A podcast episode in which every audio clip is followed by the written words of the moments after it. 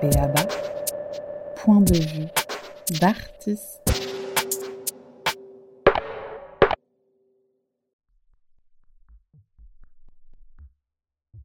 Béaba, point de vue d'artiste, est la poursuite de la trajectoire de Béaba, parcours d'artiste, pour aborder le fait contemporain, politique et social, par la voix d'artistes et de celles et ceux qui concourent à la création chaque mois, une thématique qui est partagée entre le parcours d'artiste, le faire, et les points de vue, les modes d'existence de créatrices et créateurs, en prise avec la création contemporaine. Laetitia, Émilie et Grégoire, nous évoquions en première partie le développement de la carrière, sa trajectoire, le fait de faire seul et en collectif. Une question maintenant, un point de départ pour notre discussion. Quid de la continuité de la carrière, de la question d'un développement de celle-ci, et la gestion d'un parcours d'artiste sur un temps long, avec en creux, les mutations de son activité et les ressources à activer pour perdurer.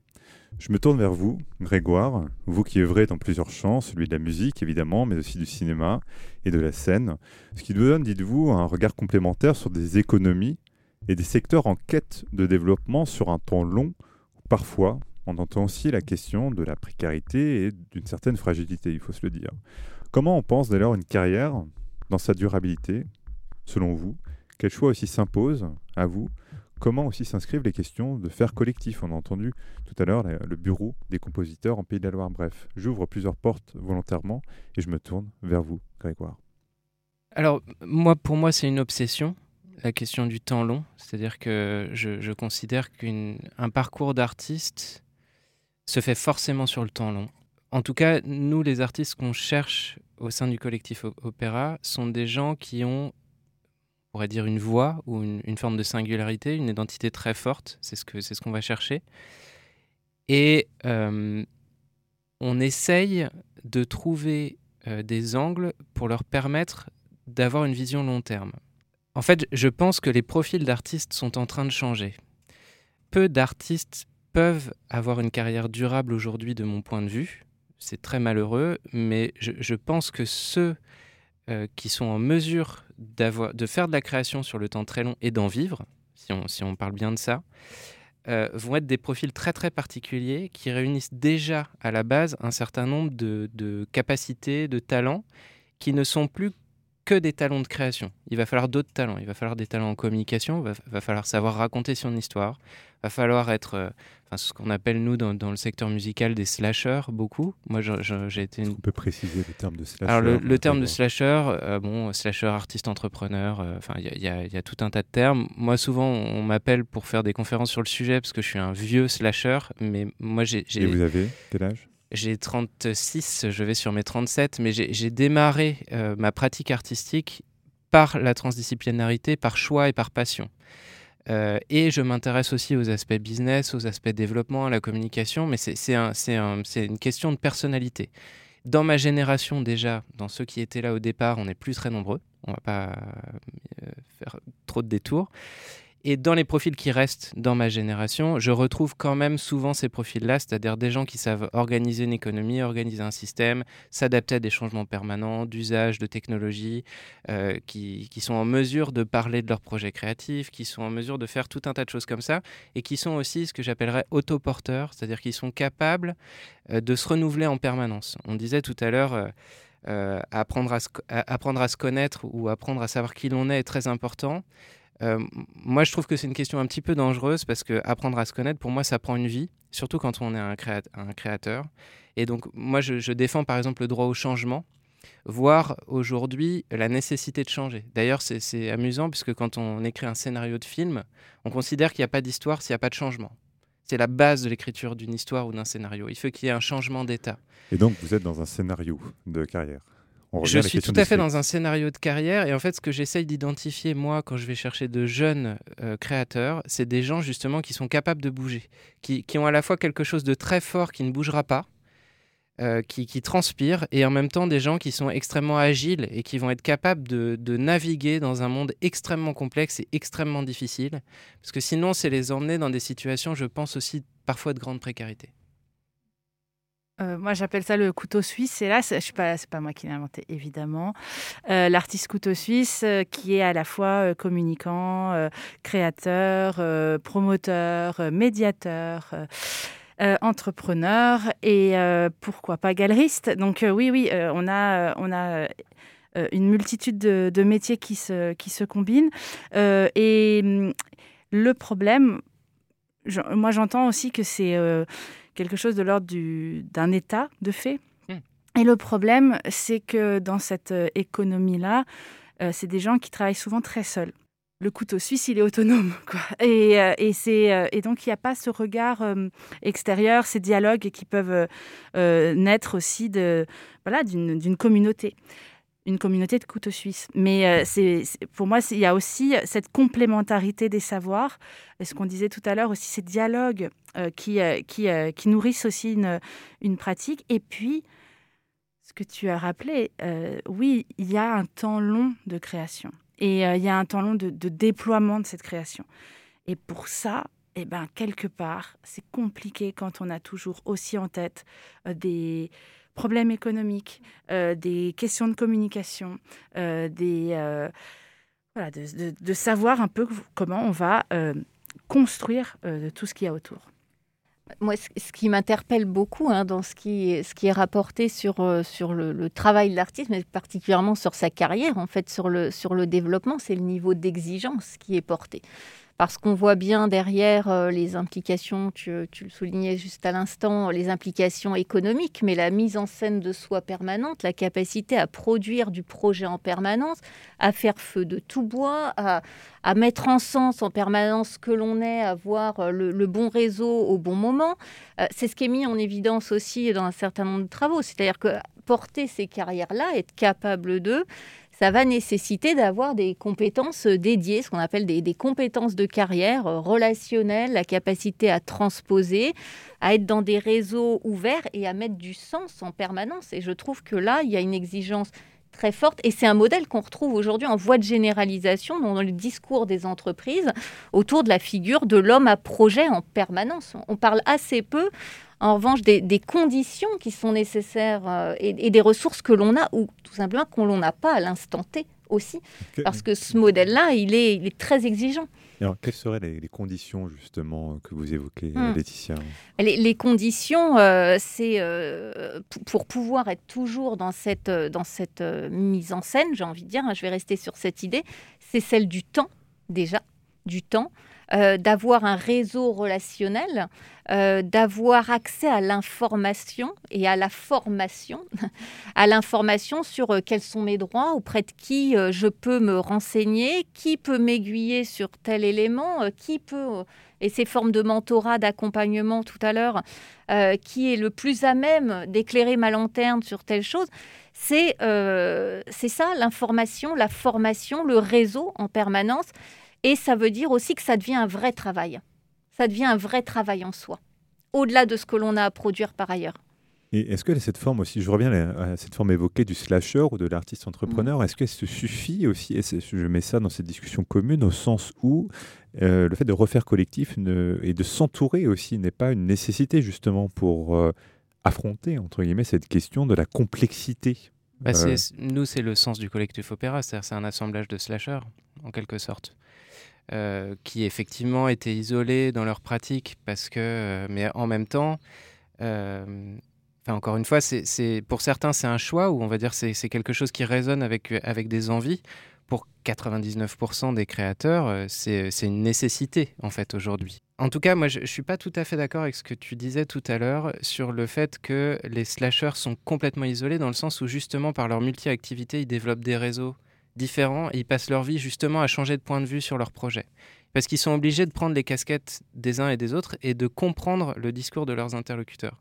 Quand on se met à faire un petit peu de business, moi je force par exemple nos jeunes à monter leur dossier de financement ou à chiffrer leur budget, leur, leur, projet ou leur budget, ou à euh, s'intéresser à la façon dont ils, être, dont ils, vont être perçus, à leur faire effet miroir en fait.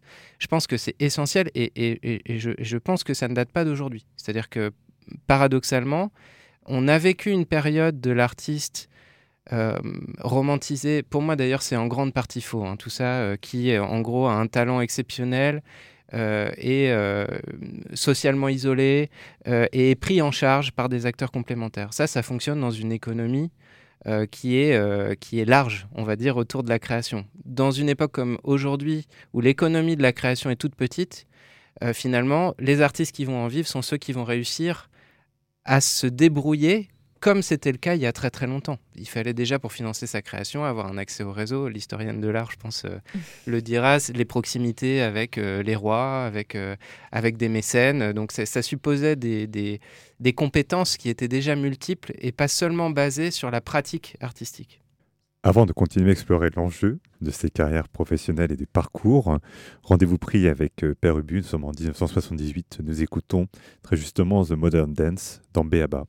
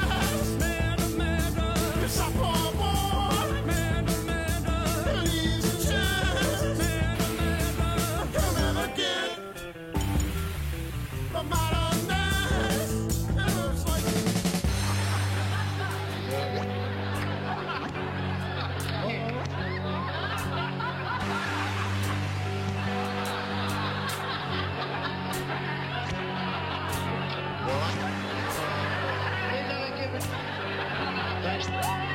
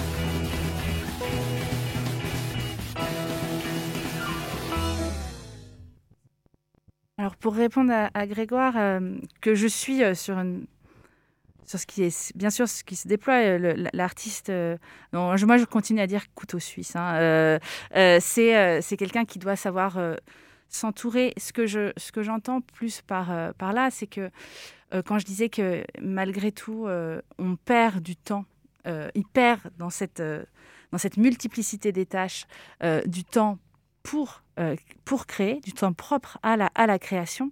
Euh, c'est aussi euh, en référence à, bah, comme tu l'évoquais Grégoire, hein, cet artiste, bon, allez, disons du XVIe siècle, qui doit en effet frayer avec les cours. princières ou papales et qui, en même temps, doit se monter un atelier pour pouvoir euh, produire des œuvres. Bon, euh, ça c'est en effet une multiplicité de, casquettes, des artistes qui étaient autant euh, architectes, euh, inventeurs euh, que euh, peintres ou sculpteurs. Euh, ils sont peu. euh, et ils sont rares à être restés dans, dans l'histoire. Malgré tout, aujourd'hui, la, peut-être la difficulté euh, supplémentaire, je dirais, c'est qu'il y a également cette euh, médiatisation euh, extrême et immédiate, hein, quasiment, du travail qui fait qu'on doit réagir constamment à ces questions politiques aussi, et qui font que souvent, une œuvre n'est pas euh, déployée euh, dans euh, son entité, mais dans sa réactivité à la société. Alors, bien sûr qu'une œuvre s'inscrit dans une société. hein, ça me paraît difficile de faire autrement, même s'il y en a qui s'acharnent contre. Malgré tout, une œuvre qui ne fait que réagir peut aussi avoir une véritable difficulté à s'asseoir dans le temps. Euh, dans un temps d'histoire de l'art, là, pour le coup, euh, je prends cette casquette-là. Et puis, ce qui m'intéresse aussi, c'est de réfléchir à comment cet artiste aujourd'hui, avec une multiplicité de tâches et d'interlocuteurs, peut avoir un temps pour soi. Vous savez, le, fameux livre de Virginia Woolf, Un lieu à soi, c'est aussi un temps pour soi. Et, euh, et- et comment trouver ce temps-là dans cette euh, multiplicité de différentes tâches euh, qui, qui, qui semblent inévitables pour construire une carrière. Et c'est là où je pense, j'estime, que mon rôle à moi, en tant que directrice de centre, c'est d'imaginer des temps pour créer. Et ça, c'est une lutte, en fait. c'est une lutte euh, de euh, trouver euh, des moyens, des financeurs, des gens qui comprennent que le temps de création, c'est pas un temps de médiatisation, c'est pas un temps de monstration, c'est pas un temps d'atelier ou de transmission, c'est un temps qui peut être vide, c'est un temps qui peut être lent, c'est un temps qui peut être improductif. Si on avait demandé à Marcel Proust d'écrire sa recherche en trois mois, mais en fait un mois et demi, parce qu'il y a aussi des ateliers qu'il faut faire, on n'aurait jamais eu euh, ce, ce, ce, cette œuvre-là. Je ne dis pas que tout, artiste doit déployer, euh, doit déployer euh, ce, cette œuvre-là, mais ce que je veux dire, c'est qu'il nous faut aussi ces temps-là. Sans ces temps-là, on n'aura qu'un seul type d'œuvre qui sortira de notre société. Et moi, ça me fait peur. On partage tout à fait le même objectif, créer un cadre proté protégé pour les, créateurs et leur donner du temps. Euh, c'est, je pense, la solution absolue et euh, unique pour créer une œuvre sur la durée, une œuvre qui a une importance, qui va marquer son époque ou qui va marquer son temps. En fait, le problème aujourd'hui, c'est cette question économique et cette notion de métier. Euh, je sais que nous, dans le collectif, par exemple, moi, j'ai arrêté de me dire que libérer du temps et trouver une économie pour ce temps-là était possible dans notre société. Et le jour où j'ai arrêté de penser comme ça, finalement, je, déploie et j'essaye de former la nouvelle génération euh, que je croise là-dessus en disant, prenez un temps pour financer des projets, mais essayez de vous garder un temps qui sera entièrement consacré à votre création. Moi, c'est comme ça que j'ai fonctionné. Là, j'ai moins le temps ces dernières années. Mais pendant très longtemps, je faisais six mois de commandes pour pouvoir faire six mois de création totalement libre avec des moyens. Parce qu'il y a aussi cette problématique-là. Ça dépend de l'œuvre qu'on produit. Forcément, une œuvre qui nécessite aucun moyen peut permettre de libérer plus de temps. Mais dans le contexte d'aujourd'hui, de mon point de vue, trouver des financements pour avoir du temps n'existe plus. Donc c'est pour ça que je suis dans cette idée euh, de, de, repérage de gens qui sont en capacité d'être dans la multi-activité, aussi parce que je défends la notion de, en quelque sorte, d'empowerment de l'artiste, c'est-à-dire de le responsabiliser pour lui redonner cette liberté. C'est-à-dire que si c'est lui qui choisit, et si c'est lui qui choisit son tempo, donc qui choisit si à un moment donné, pour tel ou tel type de création, il va aller chercher des aides, ça va lui prendre six mois, il va pas du tout être créatif, c'est pas du tout les mêmes zones du cerveau qui sont activées quand il fait ça, s'il sait pourquoi il le fait, il va le faire mieux que n'importe qui parce qu'il est question de sa survie et de sa survie économique. Donc je, je, pense que beaucoup d'artistes ont des têtes bien faites, que pendant très longtemps, on les a aussi peut-être un peu débilisés. Je vois le discours latent de beaucoup d'interlocuteurs qui considèrent que les artistes sont complètement déconnectés, incapables de faire un budget, etc. Je pense que ça arrange beaucoup de gens aussi de penser ça. Et, moi, je rencontre beaucoup d'artistes qui sont avec des capacités hors normes dans plein de domaines. Et je me dis, si on leur fait comprendre le système, c'est pas si compliqué. Ils peuvent du coup organiser et mettre en place une stratégie pour justement se libérer du temps, pour gagner en liberté dans leur création et ne plus subir le, timing des autres. Apprendre à parler aux institutions, apprendre à parler aux interlocuteurs, c'est pas grand-chose par rapport à la difficulté de créer une œuvre sur la durée. Donc si on accompagne ça, on peut libérer en quelque sorte euh, la création ensuite, dans le contexte. Ce qui m'interpelle là, dans, dans, ce que vous rapportez tous les deux, c'est on voit bien l'enjeu de professionnaliser quelque part la démarche de professionnaliser, de transmettre les codes et d'indiquer euh, ce qu'il est en fait important de, faire ou de prioriser. En même temps, dans ce que, ce que vous dites, on voit bien euh, aussi tout l'enjeu, euh, notamment à travers ce que tu disais, Émilie, de rationaliser en fait le projet. Quand tu parlais du temps de la création, du temps de, de la monstration, cette urgence permanente à devoir produire, rendre utile et rendre visible avec un individu qui, une personne qui doit à la fois créer, montrer ce qu'elle est, et en même temps des injonctions qui parfois vont l'amener à faire tout autre chose que ce que qu'on lui a au départ demandé de faire, qui était de se mettre au centre de la démarche. Et on voit bien que ces paradoxes-là que vous pointez, je trouve ça extrêmement riche parce que ce sont ces mêmes paradoxes qu'on va retrouver parfois dans l'organisation. Dans des environnements statutaires, de relations d'emploi tout à fait, euh, tout à fait différentes par ailleurs. Moi, je pense en effet, je, comprends complètement la démarche et, je pense que pour certains, euh, couper l'année en deux, par exemple, se dire pendant six mois, je cherche du financement, pendant six mois, je crée, pendant six mois plus exactement, je réponds à des commandes qui me permettent ensuite de créer dans des conditions euh, décentes et, euh, et, et on va dire, qui me permettent de porter l'œuvre que je veux.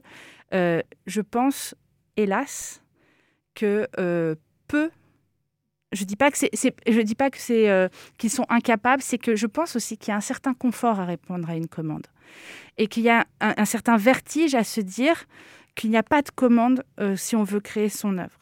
Euh, et donc, pour moi, le gros risque aussi, c'est de perdre toute une partie d'artistes qui, bien que professionnels, bien que producteurs et conscients du monde, euh, vont finalement se dire pourquoi pendant six mois de l'année, je vais finalement pas gagner pour produire, alors que les six autres mois, je produis, ok, c'est pas moi qui décide, mais je produis et j'engrange de l'argent. Alors finalement, pourquoi pas faire ça 12 mois? Alors, bien sûr, c'est des choix. Hein. Ce que je disais tout à l'heure, euh, il y a des artistes qui font des choix qui sont euh, de, rester à, une œuvre extrêmement concentrée, réduite.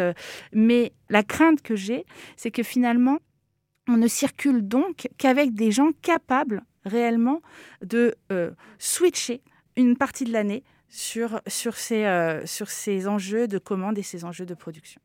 Ce que dit Émilie, euh, tu disais Grégoire tout à l'heure, tu parlais d'agilité. Et ça, c'est un terme auquel on n'échappe plus, mais on s'aperçoit qu'il n'y a plus aucun milieu où cette notion d'agilité. Donc, en fait, cette notion d'agilité, c'est un terme qui est devenu complètement galvaudé, qui parle de la flexibilité, en fait, hein, tout simplement, cette capacité permanente à se, à se redéfinir, et qui, on parle assez peu, en revanche, de l'usure que ça génère. Moi, c'est mmh. ça qui m'interpelle. On parle de durabilité de la carrière, mais qui peut être dans ces temps de redéfinition de soi permanente tout au long d'une vie professionnelle? Alors j'ai un collègue qui les appelle les, les supermobiles ou la référence à, Superman, mais de mon point de vue, ils sont pas si courants que ça. Et d'ailleurs, Laetitia, ça allait même au-delà. Euh, vous m'expliquiez que qu'un mouvement euh, au, sein de, au, sein de, la science, hein, mm. d'ailleurs en, management, parlait à la fin des années 2000 de la fin de la notion même de carrière, mm. en fait. Tout à fait.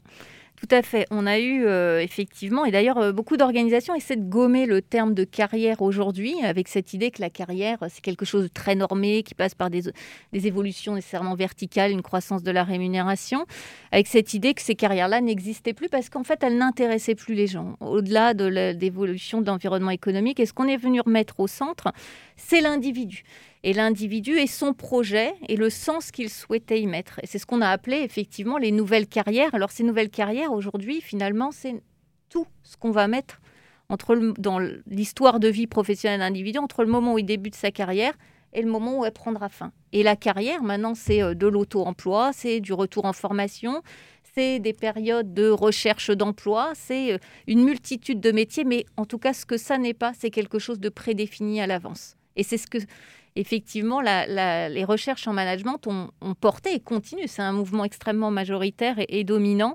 Euh, l'individu au centre, on, parle d'individualisme méthodologique. Hein. On regarde l'individu pour comprendre ce qui est en train de se passer. Et on fait abstraction au passage de tous les autres espaces d'influence, c'est-à-dire ce que me dit le milieu, ce que me dit le secteur et puis ce qu'on me commande de faire par ailleurs.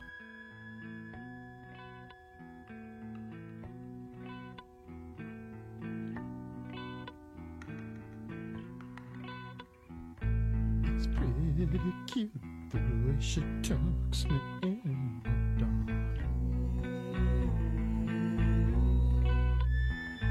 And how I pray that I never should see.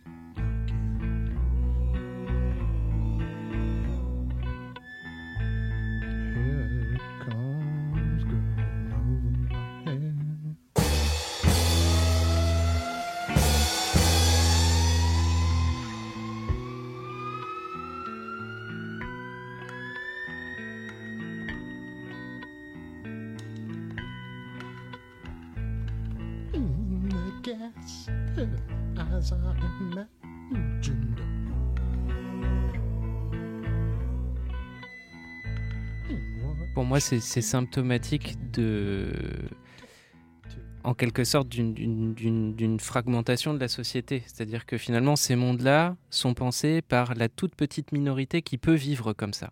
Moi, là, je donne des solutions où j'essaye d'accompagner des gens par rapport à un cadre de jeu donné. Euh, si on parle d'idéal, euh, je pense que pour moi, l'idéal, c'est tout l'inverse. C'est-à-dire que les meilleures créations seront faites dans un contexte où l'artiste est protégé, où il a une économie durable, où il a du temps. Enfin, c'est tout l'inverse de la société dans laquelle on vit aujourd'hui. Par contre, moi, ce, que, ce, que, ce, que, ce sur quoi j'essaye d'insister, c'est sur le fait que je, je, il y a aussi un marché de la formation. Il y a un marché de, de, de espèce de faux idéal comme ça, que tout le monde est un peu euh, euh, l'artiste de lui-même ou un créateur en puissance, etc. Et pour le coup, moi, je suis un peu plus radical parce que je considère que c'est mettre en danger aussi une jeune génération que de lui faire croire à 18-20 ans, écoute, euh, il faut que tu définisses qui tu es. Euh, et puis en plus, il faudrait pas que tu bouges pendant les 40 prochaines années. Mm. Et puis en plus, il faut que tu. Enfin, tu vois, je, je, trouve qu'il y a quelque chose d'extrêmement violent à faire croire à des générations, parce qu'il y a un modèle économique derrière tout ça, que euh, arriver et vivre de la création est quelque chose en fait euh, générationnel, euh, que tout va bien se passer, etc. Alors que la réalité, c'est que finalement, des carrières longues dans ces métiers-là, ça devient de plus en plus rare et il faut tous ces skills. Et moi, j'essaye d'apprendre tout ça et de donner ces clés-là mmh. parce que je refuse aussi l'idée que la création sera réservée dans quelques années finalement à des rentiers. Mmh. ce qui était le cas avant. Ce qui était le cas finalement il y a quelques années. Donc il faut trouver des chemins de traverse qui sont euh, pas les plus agréables, hein, mais, euh, mais qui sont nécessaires de mon point de vue dans le système et dans l'économie actuelle. Avec cette nécessité, je pense, de ne jamais perdre cette idée du cheminement dont on est parti en fait euh, tout à l'heure. On parlait de cheminer à travers un, développer, c'est cheminer, et donc avec des errances, avec des moments. Et ces temps-là, ils sont précieux. Et le problème, c'est qu'en effet, avec une économie euh, euh, multiple et extrêmement fondée sur l'urgence, ce cheminement-là, il est quasiment impossible. Juste revenir à, voilà, à, ces, à cette possibilité-là. idem pour savoir qui on est, savoir aussi où on se situe. Quoi. Qui on est, c'est quelque chose qui va se construire toute, toute, toute une vie, mais ce qu'on est capable euh, de vouloir euh, faire endurer ou, euh, ou, porter parce qu'on sait à peu près ce qu'on est capable d'avaler comme couleuvre ou d'accepter comme, comme renoncement, c'est important aussi. C'est ça, c'est là aussi où quand on est face à des jeunes artistes, en tout cas des jeunes personnes qui cherchent à rentrer dans cette, dans cette dynamique-là, c'est important aussi de leur faire voir qu'il y a plein de possibilités, de formes d'artistes possibles. Et euh, un Régis Perret, euh, un euh, Romano Palca, enfin, je veux dire, c'est des gens qui ont décidé un jour que, bah, oui, ils se construisaient peut-être pas une carrière, mais une œuvre, et, qui était à leur échelle et quelque chose qui, peu à peu, allait se déployer. Comprennent qui peut, et, et peut-être que d'autres seront là pour soulever cette œuvre. Et on voit toute la pondération dans vos gestes à tout moment. Ben je reviens juste sur un point qui a été évoqué par Grégoire euh, auparavant, et je voulais faire réagir Laetitia d'ailleurs sur ce point. Tu as évoqué, vous avez évoqué la question des skills. Les skills en français, on parle des compétences. Est-ce que d'ailleurs la question des compétences, Laetitia, vient à ce moment où on remet en cause la question des carrières? Qu'est-ce que ça veut dire quand cette affirmation de la question des skills derrière des soft skills, mmh. par exemple? mmh. On entend beaucoup parler de ça dans mmh. les milieux professionnels. Oui, tout à fait. Alors effectivement, hein, euh, c'est un terme euh, auquel on n'échappe pas. Euh, cette question des soft skills, elle est venue distinguer justement les compétences qu'on appelait les compétences dures, techniques, hard, le fond quoi en fait, hein, de ces savoir-être. Et dans ces savoir-être, on va retrouver euh, l'adaptabilité, euh, la curiosité, la capacité à gérer du conflit et le discours que l'on a aujourd'hui. Euh, notamment parce qu'on est dans des univers qui appellent à de la fluidité dans, le, dans, le, dans les compétences et sur le marché de l'emploi, c'est de se dire bah, finalement sur des marchés qui sont en tension, on, va, on doit attirer des gens. Et on va peut-être moins regarder ce qu'ils ont fait avant, mais on va regarder qui ils sont. Euh, donc, est-ce que je suis assez curieux pour aller euh, finalement euh, transformer mon parcours, aller vers l'informatique, par exemple? Donc, c'est quelque chose qui est véritablement aujourd'hui dans le viseur avec des entreprises qui misent véritablement là-dessus. Encore faut-il, pour les personnes, être capable à un moment, alors je vais utiliser un gros mot, hein, je suis désolée, il n'est pas très joli, mais c'est celui qui est, utilisé, être capable à un moment de, de mettre en mots son employabilité aussi, c'est-à-dire de dire qui on est, encore une fois. Voilà. Et effectivement, alors il y a cette ouverture, pour autant toutes les entreprises ne passent pas complètement le cap euh, non plus de miser des recrutements uniquement là-dessus, mais c'est l'idée d'ouvrir aussi, euh, euh, donner la chance à d'autres. Mm. C'est amusant parce que je pense qu'on est très en retard, nous, en tout cas dans la musique ou dans l'art, sur ces questions-là, alors que c'est des univers dans lesquels on en aurait peut-être le plus besoin par rapport à un schéma d'entreprise plus traditionnel. C'est-à-dire qu'on vit en hyper collectivité, hyper collé tout le temps avec des moyens tout petit. Et euh, ces compétences de savoir-être ne sont pas une... très reconnues. C'est-à-dire qu'il y a encore le mythe de l'artiste euh, un peu relou, euh, un peu fatigué, un peu fatigant, un peu difficile. Et, on entretient ça dans nos réseaux. C'est-à-dire que ça, pour le coup, moi, c'est quelque chose contre lequel je me bats. Je considère que euh, l'œuvre et la personne sont liées, de mon mhm. point de vue, mhm. et que euh, on a aussi créé, on les a vus avec les affaires MeToo, avec tout un tas d'affaires euh, dans, nos métiers quand même depuis des années, à quel point nos métiers protégeaient des personnalités toxiques pour des questions de création. Et, je pense que l'arrivée, pour le coup, de ces compétences dans nos domaines fait déjà du bien en mhm. réalité et ne change en rien la capacité de création. Il y a aussi des gens très bien euh, qui, qui, hmm. qui, crée des œuvres magnifiques. Et, je trouve qu'on le, on le, on le dit pas assez. Ce, que tu dis est intéressant parce que ça vient aussi directement euh, interpeller le qui recrute ou qui laisse le droit d'entrer en fait dans un milieu ou dans un secteur. Et on voit bien comment aussi le regard que je porte sur l'autre, il va être largement empreint du parcours qui a été le mien. Est-ce qu'on m'a accompagné, est-ce qu'on m'a regardé un peu différemment, est-ce qu'on a un peu euh, fait bouger les lignes?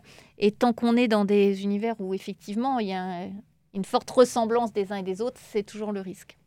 Puis on vient de milieux euh, mafieux au départ. Il faut pas oublier ça non plus, euh, nous, pour la musique ou pour le cinéma. C'est sur ces mots que Béaba va donc euh, se terminer sur ces milieux donc mafieux. Merci à vous, Grégoire Vaillant, Laetitia Piel et Émilie Houssin. Nous vous invitons, auditrices et auditeurs, à réécouter Béaba Parcours d'artiste sur la page art blog du TU Nantes pour suivre la conversation avec Émilie Grégoire et Laetitia et aussi découvrir les questions d'artistes pour saisir une interrogation du moment en laissant le micro ouvert. À la technique de cette émission, Jeanne Legac et Rémi Lévesque, à la coordination, Wilfried Lebrec, Alice Albert et Marie Fourcin. Merci à vous et à très bientôt pour le prochain Béaba.